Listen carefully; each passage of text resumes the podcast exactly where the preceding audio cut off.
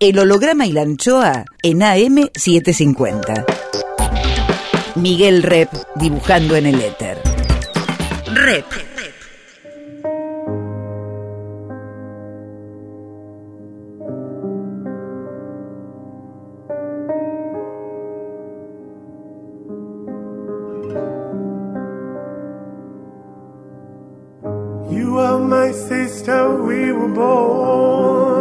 Tú eres mi hermana.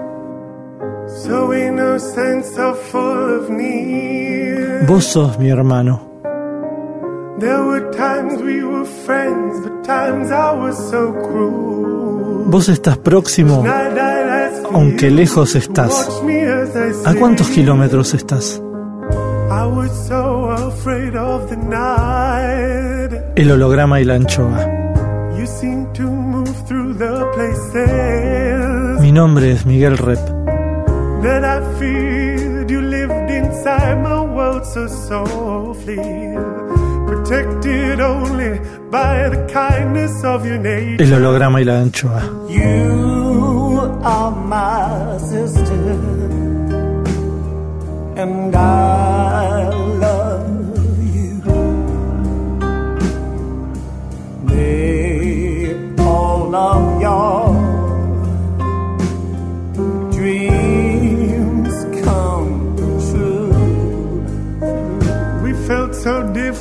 Bellas melodías.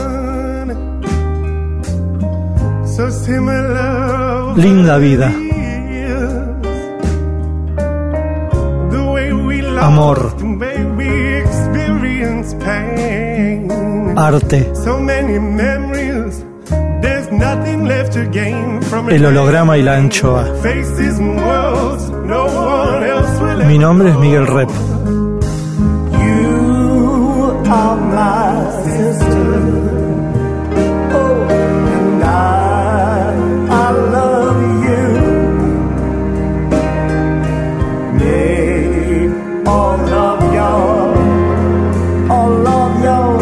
El holograma y la anchoa. Ustedes son mis hermanos.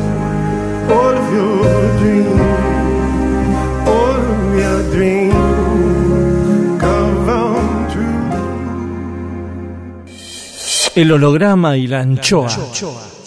Hoy guardamos el aire el pensamiento del escritor Juan Forn.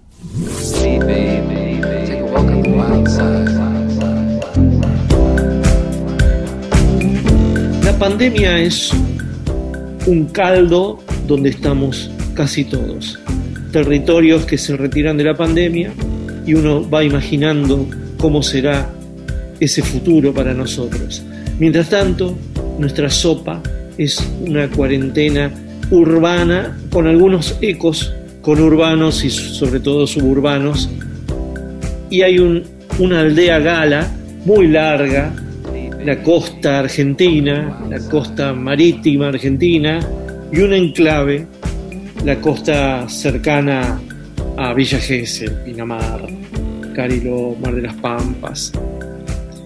En uno de esos sitios, y no vamos a decir cuál, así no hay delegaciones de anticuarentenos que van a ir a visitar al eminente Juan Forn, nuestro amigo Juan Forn, el gran escritor Juan Forn, que hoy agarra el Zoom y yo agarro el Zoom y así a la distancia, en el anochecer, hablamos y hablamos para este holograma y la anchoa. Juan Forn en el holograma y la anchoa. Juan, ¿cómo estás Juan? Muy bien, la verdad. ¿Vos? Bien, sí, en lo personal, bien, en lo social, horrible. ¿Vos? Extraño, hago Zoom con los pibes del taller y que básicamente lo que más quieren es la charleta. Y acá con los amigos de, de- Mar de las Pampas estamos muy, muy solos, podemos ir a vernos unos a los otros, hemos ido a las casas, viste, somos como tres familias que, que nos vemos casi todos, dos veces o tres a la semana, un rato nos vemos. Pero Tienen contacto, ustedes tienen contacto. Sí, porque ya todos estamos en Gessel desde, desde que empezó, ninguno tiene ningún síntoma, ninguno nada. Entonces, después de 70 días, Claro. Eh, además nadie ve a nadie, porque lo único que puedes hacer es ir al, al mercadito de acá. Claro. Eh, a nosotros nos podrían aislar fácil. ¿Y, y cómo es la- el tema de las caminatas por el mar y eso? No se puede ir bajar a la playa, se puede caminar, comillas, 500 metros. Todo el mundo, acá en Mar de las Pampas se lo toman con mucha tranquilidad. En Gesell son más estrictos. Ahora no es novedad, pero ese paisaje al principio, ¿qué te, qué te estimulaba o qué te desestimulaba? ¿Qué te parecía? Porque es un- una situación nueva, rara, ¿no? Sí, es rarísimo. Eh, todo el tiempo flota este aire de irrealidad eh, que, que te desencaja todo un poquito, ¿no? Acá lo primero que se notó fue eh, los bichos. Empezaron a los más silvestres y canutos, tipo los zorritos, las liebres, las gallinetas, se empezaron a ver mucho más. Eh, dicen que hay mucho más pez en el agua, Sí. pero no se puede pescar. Eh, ¿Por qué el tema de los peces? ¿Es porque eh, no te podés meter en el mar por miedo al contagio? Eso nunca indagué. No, yo creo que fue una estrategia. Eh, cuando lo pusieron fue cuando hacía mucho calor y se venía Semana Santa y te acordás que la gente Sí. salió en, en hordas, Sí, la famosa consigna no son vacaciones. Ahí cerraron el pueblo y para eh, que ninguno, que los turistas no vinieran dijeron y además no hay playa, o sea, no recibimos turistas, pero además los, los lugareños no pueden bajar a la playa, como diciendo, ¿para qué voy a ir?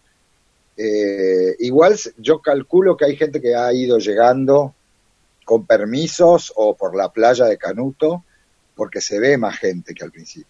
Pero que el tema de los peces, ¿a qué, a qué atribuís el tema de los no se De puede pescar? Aquí hay mucha menos pesca. Es lo ¿Por mismo qué que no se puede pescar? ¿Por qué no se puede pescar? Eh, acá no hay permiso a entrar al mar todavía. Los Y eso, no- eh, claro, eso es lo que no entiendo, ¿por qué no hay permiso para ir al mar, para pescar? Porque puso bastante estricto el intendente de acá. Algunos Mm. se chivaron y lo acusan de, de- de que está en un negotrip total y que es el, el cacique del pueblo. Yo, yo, yo creo que está haciendo bien lo que está haciendo. Hay momentos en que la sentís un poco tirante, pero decís, bueno, hay poco, poco margen detrás, así que mejor, viste, mejor guardémonos. Y de hecho te empieza a agarrar, no sé, bueno, ustedes casi no pueden salir, pero eh, no sabes la fobia que te da cuando te ves con gente. Eh, a ¿Ah, mí a, lo- a lo- a los 15 minutos ya digo, bueno, ya está, ya tuve la dosis de, de estar cara a cara y, y ya es hora de ir volviendo. ¿Y eso es nuevo en vos? Total. ¿Y por qué? Porque estás muy bien solo. Mi rutina es casi igual. La única diferencia es que desde la que si quiero salir no puedo. Pero yo Mm. ponele cuando iba a Buenos Aires iba medio malhumorado, iba porque estaba Matilda y porque cuando me veo con la gente de Buenos Aires me encanta, pero el, el acto de ir a Buenos Aires es un poco agreta. Mm. Eh, y la verdad que esto es idílico y, y yo estaba en el terreno más, este, como yo me había venido a vivir a esta casa en octubre, iba a pasar mi primer invierno acá y la verdad que el lugar es soñado, entonces eh, me dediqué a la casa, viste que una casa que, que a la que llegás cuando no estuvo habitada antes necesita como energía y si le das amor te lo devuelve al toque. Es nueva, nueva. Es una casa que tendrá entre 10 y 15 años, muy bien hecha, y en los últimos tres años la dejaron venir un poco abajo. Eh, Pero fue habitada, fue habitada antes. Y los últimos que la habitaron la alquilaban eh, y, y trabajaban todo el día, y, y, o sea, era un dormidero. Más, más, más. Juan Forn, exiliado literario.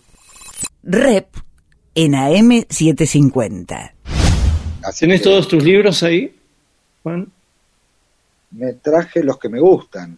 Eh, doné a la biblioteca de Gessel, no sé, dos tercios de mi biblioteca más o menos. Mm. Y- ¿Y cómo es tu situación de lector? ¿Cómo a partir de, de- de- del principio de la cuarentena, cómo, cómo fuiste volviendo a- a- a- al lectoraje, digamos? ¿Qué, a, qué, a qué apelaste y con el tiempo cómo se desarrolló tu, tu situación del lector. Mira, yo por lo general, eh, bueno, siempre leo la misma cantidad, que es mucho, eh, un par de libros a la semana mínimo, eh, no mínimo, pero un par de libros a la semana. Y, y de pronto con la cuarentena, lo primero que sentí fue eh, que las cosas que, como, como yo estoy tan a gusto, que las cosas que tengo que servir de algo para alguien.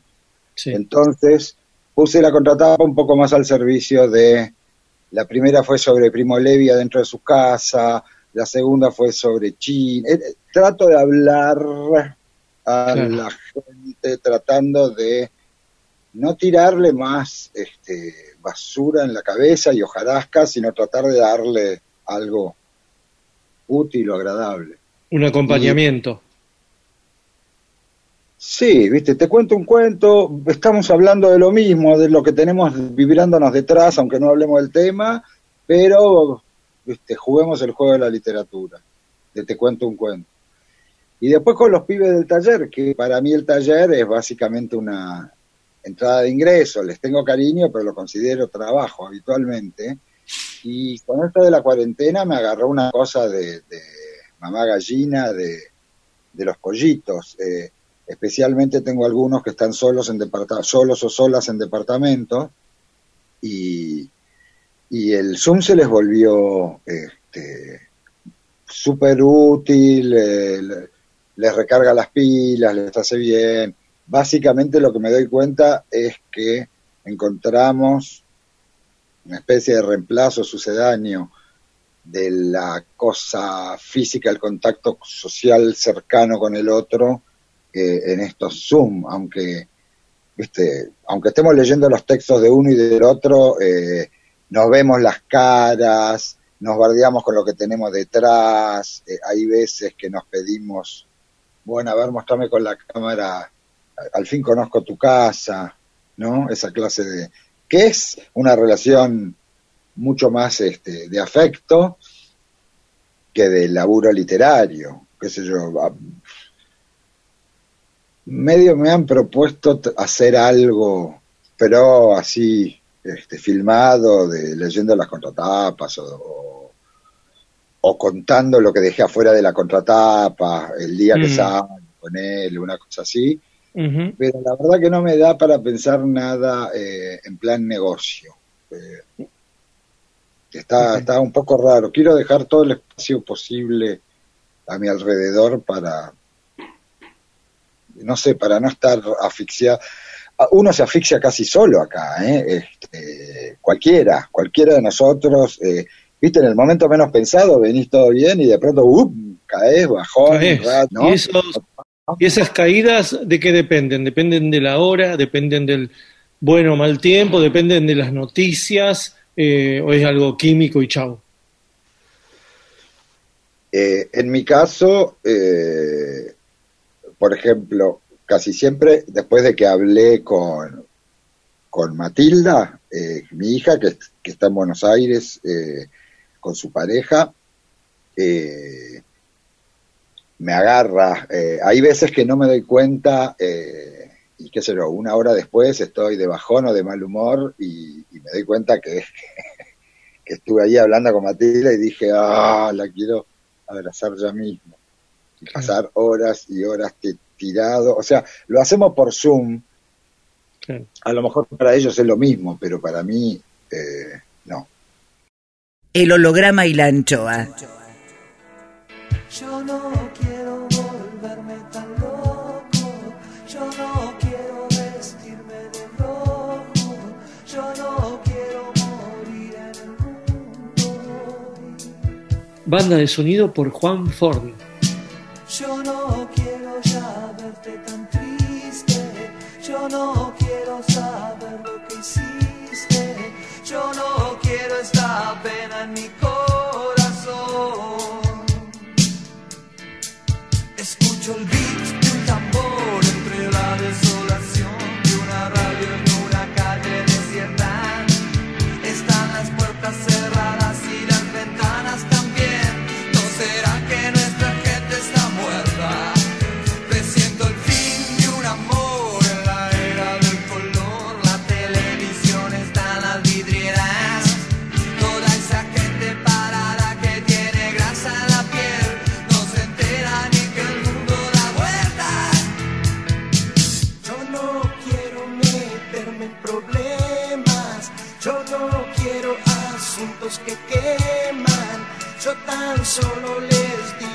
Digo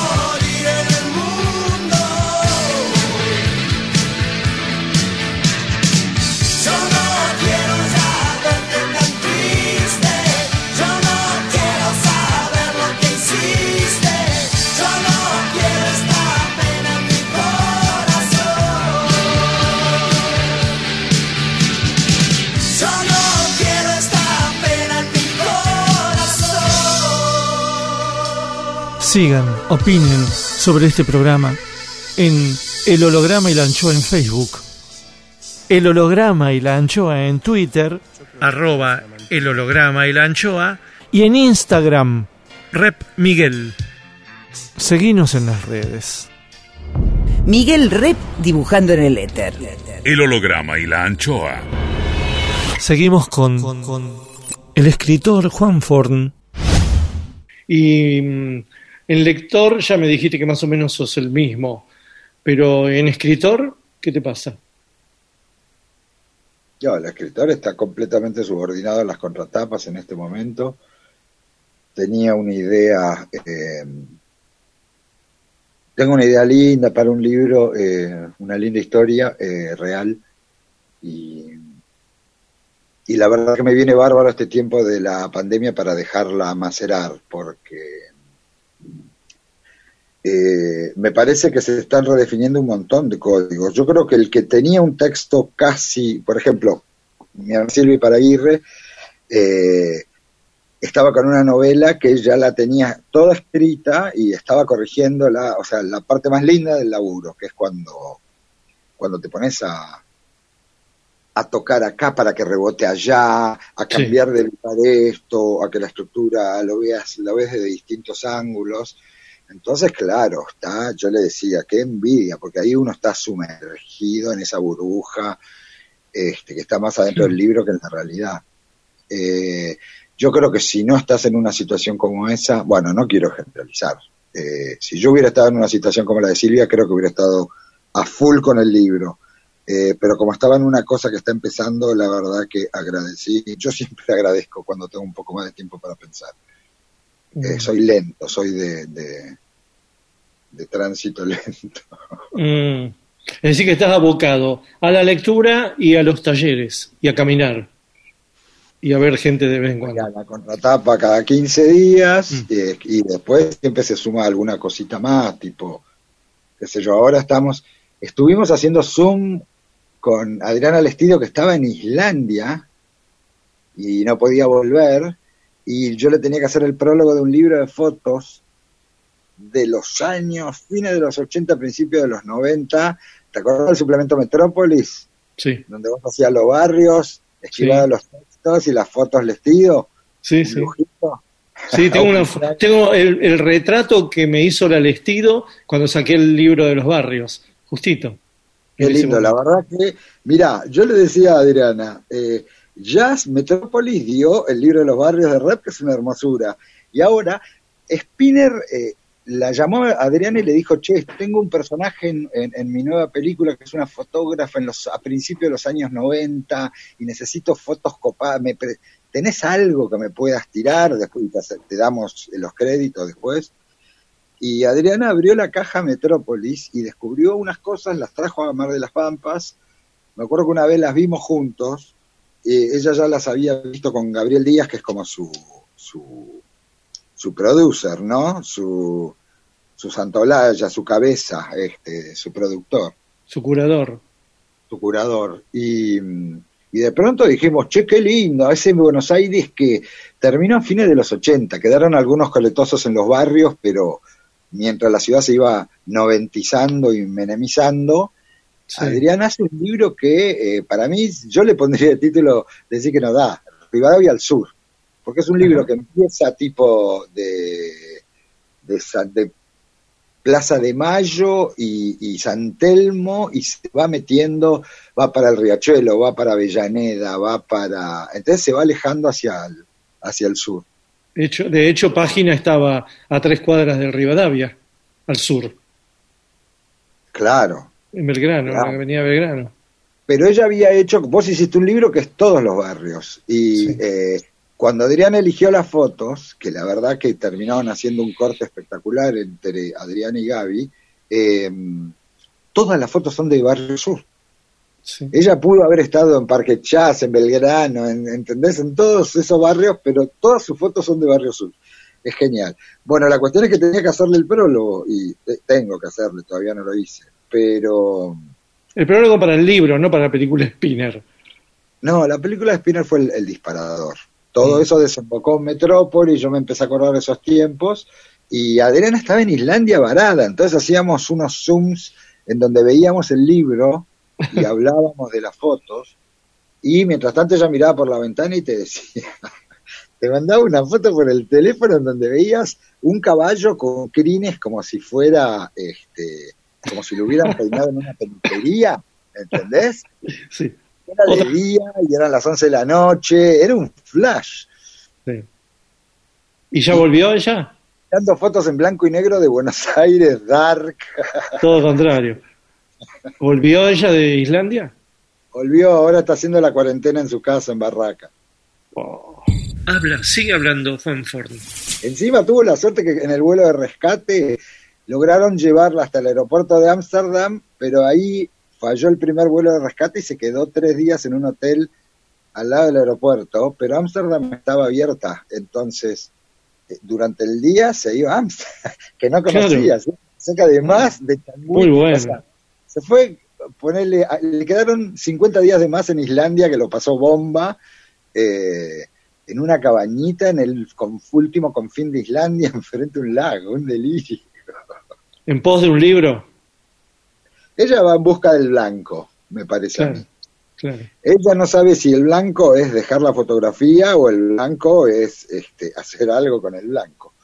claro. Eh, yo veo que siempre vuelve con fotos. Eh, según ella, esta es mi, eh, mi despedida de la fotografía, dice siempre. Pero con Antártida Ajá. también. Ajá. Che, ¿y hay algún, vos que sos tan lector, ¿hay algún escritor que, que haya ido hacia el blanco? ¿O algo parecido? Bueno, eh, depende cómo lo interpretes, pero Rulfo fue hacia el blanco. Eh, ¿O Sí, siempre que estuvo en el blanco? y, y idea, idea Vila- fue hacia el blanco en el sentido que no escribió, no escribió, no publicó más. Idea Vilariño, por ejemplo, cada vez que escribía muy cortito y finito sus poemas, Sí, sí. y cada vez que los reeditaba, los canibalizaba y le sacaba cosas. Y Claro. el último libro de poemas tiene, por ejemplo, 28 páginas, eh, y el, el último poema son este, una sola palabra y termina monosílabo, termina ya no, basta, este, basta, no, algo así, no me acuerdo cómo terminaba Mm, pero es lo equivalente a ir al blanco. Había Mm. una, ¿Te acordás en el grupo de Jackson Pollock y los, los salvajes? eh, había una mina que era la. ¿Cómo se llamaba? Ay, qué desastre, se me fue el nombre de la cabeza. Era la única pintora de, de- del Del grupo, grupo. y era la mujer de Steinberg, de Saúl Steinberg, el dibujante. Sí, sí. Eh, y ella fue hacia el blanco. Ella terminó pintando, se estaba quedando ciega y pintaba con témperas blancas sobre telas blancas. Impresionante. Eh, hay una Bueno, foto de eh, Rothko iba Rothko iba más hacia el negro, ¿no? Negro sobre negro. Rothko también Sí. tenía una actitud de, bueno, ¿cuándo se termina esto? Y se tuvo que suicidar. tal cual, sí, sí. No, la de Rothko es impresionante. Y hay escritores, aparte, aparte- bueno, no sé si Juan Rulfo es el caso, porque parece que Juan Rulfo siempre estuvo en el blanco, ¿no? En todo caso, los primeros libros, esos que quemó, serían, serían el gris, pero no los hemos visto. Pero no sé si ir hacia a la no escritura es ir hacia el blanco, sino es la búsqueda del blanco, como, como, como está haciendo Lestido, decís vos. Pero esa búsqueda ah, de- de- del despojo total, ¿no? Vendría a ser. ¿Es, ¿El blanco es la búsqueda del despojo total o es la búsqueda del blanco, digamos, del vacío? Y eh, ella siempre es muy... Viste que el estilo es re brujilda eh, Mm, y escucha eh, energías y todas esas cosas. Entonces, para ella es todo. Ella te habla y vos la interpretás, es como cuando te habla el I Ching. claro. Solamente ella sabe. ¿Qué sé yo? Yo le vi una serie de volcanes mexicanos que creo que nunca la, la, la mostró. eh, porque ella pasó de ser una fotógrafa de personas a una fotógrafa de, de paisaje, o sea, está yendo hacia la naturaleza, en cierto sentido, la ida hacia el blanco es una cosa, por un lado es una especie de, de retirada y por otro lado es una, un- una especie de ir a lo esencial Claro. eh, o ir a lo más profundo. Claro. Ir hacia la tierra que nos cobijará forever. Y en el caso de ella, eh, sí, ella es re Pachamama, así que eh, Juan Forn, escritor Dixit. Lo que pasa es que empezó a jugar con esto que tienen las cámaras de ahora, en vez de sacar fotos, filmaba. Tiene una buenísima que está filmando una nevada y no pasa nada y de pronto entra un ciervo en cuadro. Ah, un reno, un reno. ¿Ven los Ajá. cuernos nada más? Además, pasan sí, sí. armado. sí decir, tío, tipo el, el documental de Wim Wenders sobre Salgado, ¿te acordás que veías cómo sacaba la foto Salgado y había 14 detrás de la cámara, cinco asistentes, el hijo, eh, alguien con un, un mozo con un- unos tragos en una bandeja. claro. Y acá era como que el, el, viste, el asistente de producción soltó el reno delante de... Sí. Y ahora vos que estás, que estás ahí, eh, ¿cómo ves la ciudad en estos tiempos? ¿Cómo la notas, eh, ya que hace 70 días que no venís, o más, 80? ¿Cómo la ves? ¿Cómo la ves a la distancia? ¿Cómo, cómo ves ese, ese paisaje con tu larga vistas? No, evidentemente me, me parece que eh, la idea de un Buenos Aires silencioso, eh, estilo cuando te despertás el primero de enero a las 10 de la mañana, que sos el único despierto en la ciudad, eh, eso debe haber estado bueno. Eh, había días de sol además, entonces tenías que estar afuera, eh, hubo una especie de imperativo a escuchar, ¿no? A mirar y a escuchar y a perder el tiempo. Eso debe haber estado bueno para ustedes los porteños porque están siempre un cambio más adelante. Eh, lo que es fuerte es imaginarse la ciudad sin la, la mejor parte de la ciudad, que es la energía que tiene generada por, por la gente. Claro, por la Eh, fricción. Claro. eh, No hay más fricción. No hay más fricción eh, y no hay más eh, temperatura. ¿Te acordás cuando hacíamos radar? Yo me acuerdo que la frase era, eh, en esa época todos, tipo poner la oreja contra el piso para sentir de dónde venían, de dónde venían los ruidos, de dónde venían los búfalos, de dónde venía la, la siguiente gran cosa, ¿no? Y Sí. tratando de adivinar, ¿no? El signo de los Sí. tiempos. Eh, ahora no sé, qué sé yo. Eh, para mí todo, Hubo una, un- un- una reformulación del orden de prioridades de casi todos. No sé cuán temporario y, y- y cuán qué efectos perennes puede tener esto.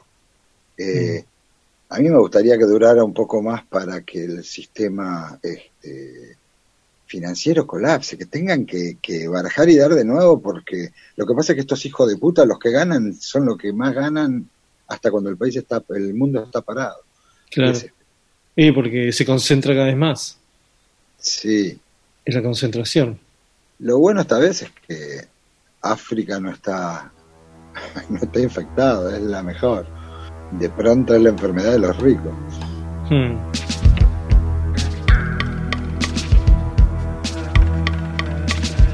El holograma y la anchoa. Clima musical por Juan Ford. A.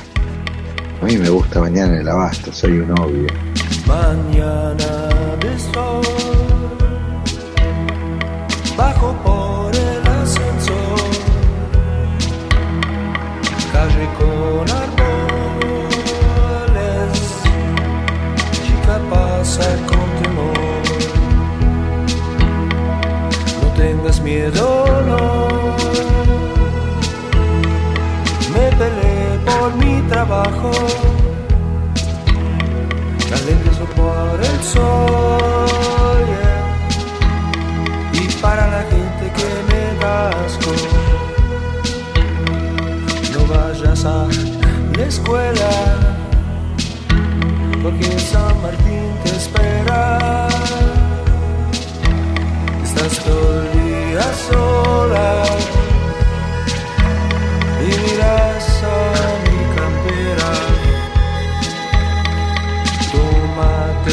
podridos por las calles del abasto, ruidos por el sol que quiebra el asfalto del abasto. Hombre sentado ahí con su botella de cero los bares tristes vacíos ya por la clausura del abasto. José Luis y su novia se besan ahí por el abasto. Yo paso y me saludan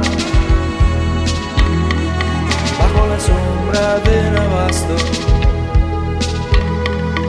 mañana de sol, bajo por el ascensor, calle con árboles, chica pasa con temor, parada Carlos Gardel, es la estación del abasto. Trabaja en el bar, en la estación del abasto. Piensa siempre más y más, será por el aburrimiento. Subte línea B y yo me alejo más del suelo más del cielo también. Ahí escucho el tren,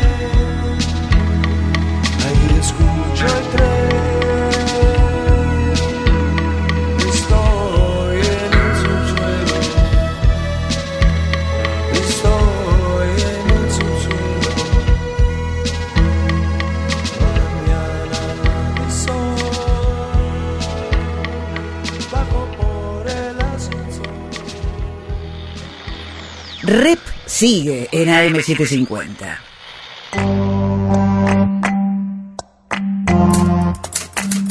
Soledad por Jorge Tanure.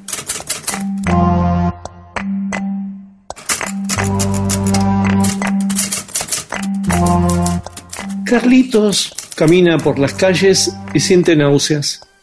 Esquiva la caca de los perros como un atleta y varias veces por error aterriza en algún desecho. A lo lejos, allá en la esquina, alcanza a ver cómo dos de sus vecinos chocan codos y nuevamente experimenta el asco. Don Cosme lava su camioneta por segunda vez al día, aunque esté allí parada, desinflándose desde 1988. Mira el acto, Carlitos, y planea estamparle un huevo podrido al parabrisas a la hora en que todos duerman. Carlitos hace la compra de pan, paga a distancia y mira el lunar del panadero. Siente que va a vomitar. De regreso a casa, divisa a su amigo de la cuadra, el de la puerta 3439, ese que siempre le da una mano.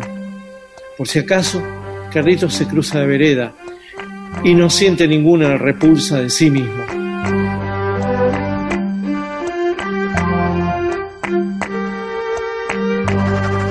Soledad, por Jorge Tanure. Siga los textos de Tanure en www.jorgetanure con doble n, punto blogspot.com. El holograma y la anchoa. Volvemos con Juan Forn, exiliado literario. Che, ¿te sentís, ¿te sentís muy urbano vos? No, exurbano me siento. O sea, voy eh, acá para todo- tú, eh, como escritor, como escritor.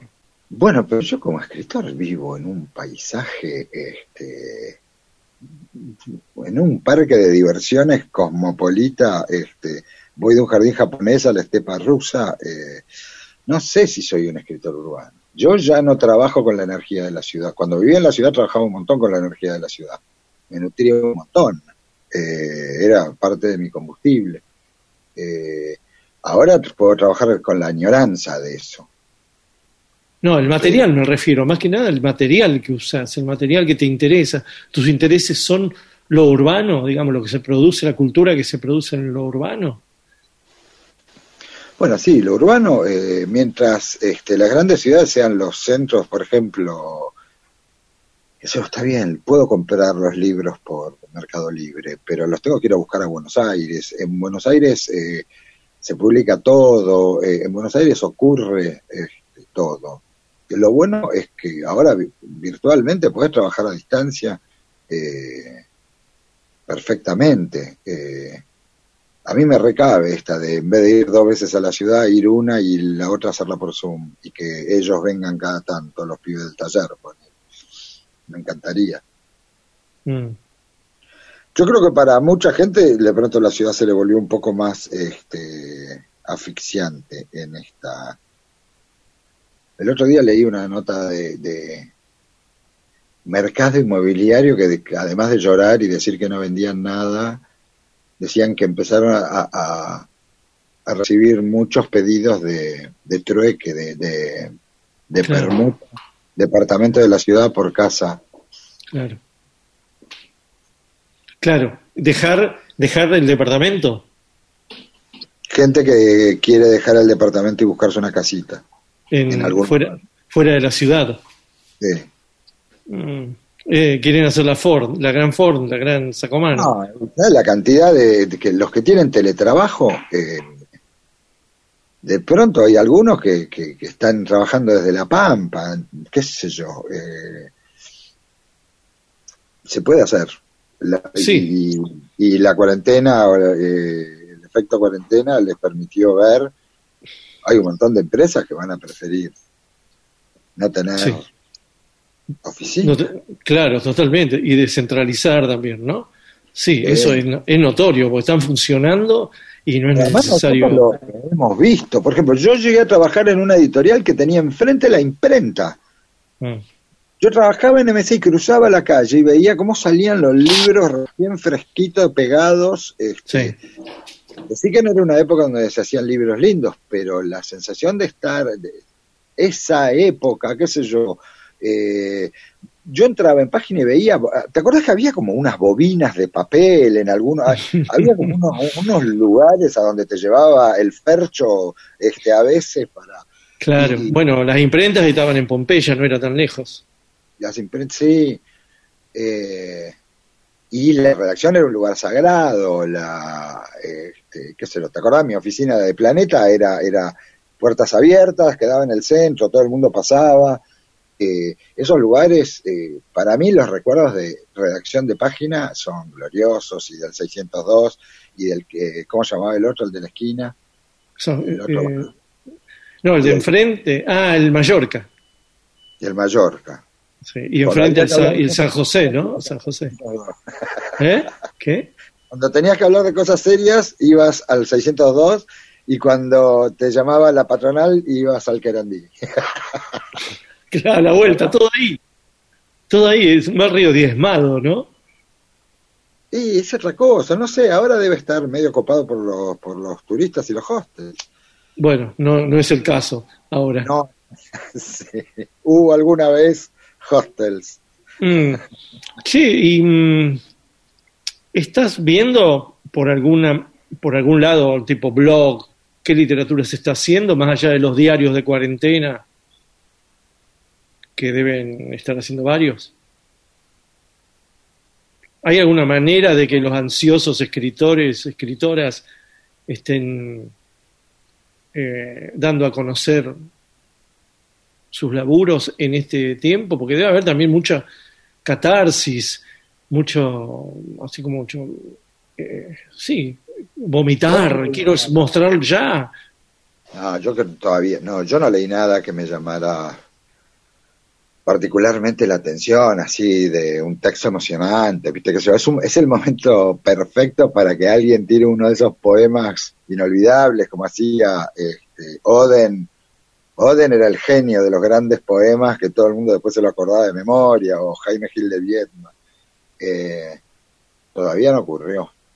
Mm. Eh, pero hay alguna gente en algunos lugares del mundo haciendo cosas interesantes. Eh, yo ponele, sigo con mi periscopio a un yugoslavo que vive en Chicago, que se llama Alexander Hemon, que algún día va a ganar el premio Nobel casi seguro, eh, que es un capo escribiendo.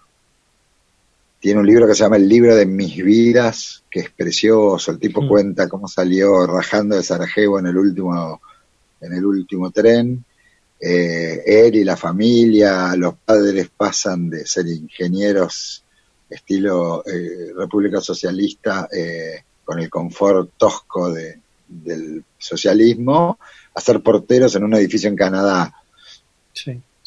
Y él en Chicago primero, este, trabajando en un McDonald's, y hoy es el mejor amigo de las hermanas Wachowski, Sí, las de Matrix, sí. que este, lo idolatran a este pibe y lo adoran, y, y, le, y tiene un departamentito en Chicago que le pusieron ellas para poder escribir, este, no sé, se le murió una ¿Qué tiene? hija. ¿60 años? Tiene un- sí, un poco menos. Tiene la edad vos tuya y de Fresán, vos sos del 63 también, de Fito. Uno, uno, uno, uno. Ah, Vos sos del 1, como Calamaro, claro. Y la nata era del 1, ¿no? No, del cero, ese es del cero. Yo soy del 59, siempre quise nacer en el 60. Y Diego es del 60 también. claro, Diego de octubre del 60. Yo nací en noviembre del 59, un garrón. nací- ¡Qué pena! Llegué ¡Qué pena! temprano. Llegué temprano a la fiesta. ¡Qué pena! Por unos días. Hacían, hacían menores de 40 y yo quedaba fuera. quedaba fuera por dos meses. El holograma y la anchoa.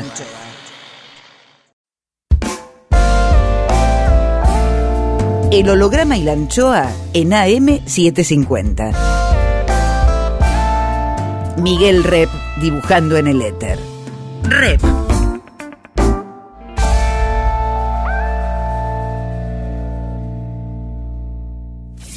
Cuadritos finales. Más, más, Juan Forn. ¿Cuándo cumpliste entonces 60? Eh, el año pasado, en noviembre. En noviembre. ¿Y Sí. cómo, cómo te cayó esa edad? Ah, rarísima, trato de pensar lo menos posible en ella. El viejo truco de la negación, nada. Mm. Trato de conectarme con mi edad interior. ¿Qué cuál es? ¿Eh? Una ¿Cuál edad es? indefinida en- entre los últimos 40 y los primeros 50. Ah, ahí. No antes. Sí, sí. No, yo tuve ahí un gran resurgir. Ajá. ¿Qué pasó? Contá, contá qué pasó. Me encontré, me encontré, ¿Mm? me- fue la primera vez que estuve a gusto en- adentro de mí mismo, qué sé yo. Finalizando los 40. Sí, desde que, Mm. sí, los últimos 40 y empecé a escribir derecho para mí, eh, Sí. es la época que hago María Domé, que empiezo a hacer las contratapas, que empiezo, que me separo, que empiezo a volver a, a Buenos Aires, Claro. hago un montón de cosas. Mm. Y básicamente que empecé a escribir las contratapas, viste que ¿Y, y tu sistema sanitario cómo estaba a esa edad? Eh, ahí a esa edad ya había tenido un par de un par de revolcones.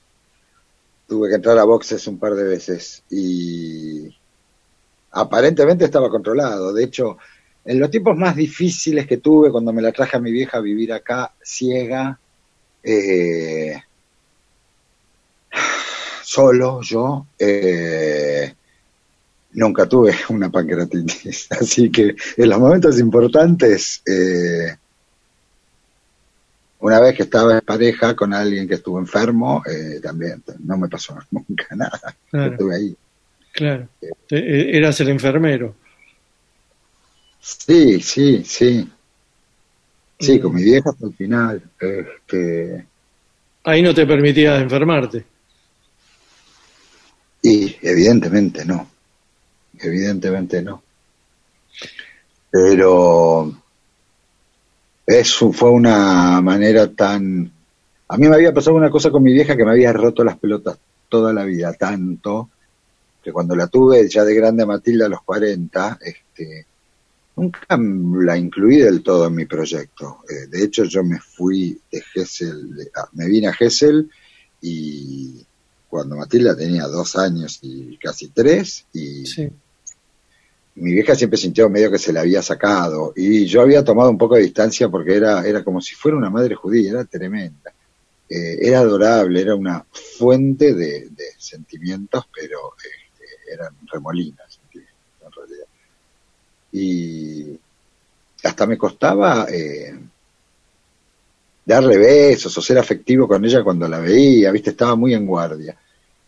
Y cuando desmejoró ella y, dejó de molestar y pasó a necesitar, eh, fue una montación maravillosa. Primero porque a mí me habían contado muchas anécdotas de ella de chica y, y en el último proceso de deterioro de ella, eh, yo cada vez la veía más chiquita, era fuera, fue impresionante. Eh, había veces que la tenía en brazos y era como tener en brazos a un, a un bebé viejo, ¿entendés? a un nene viejo.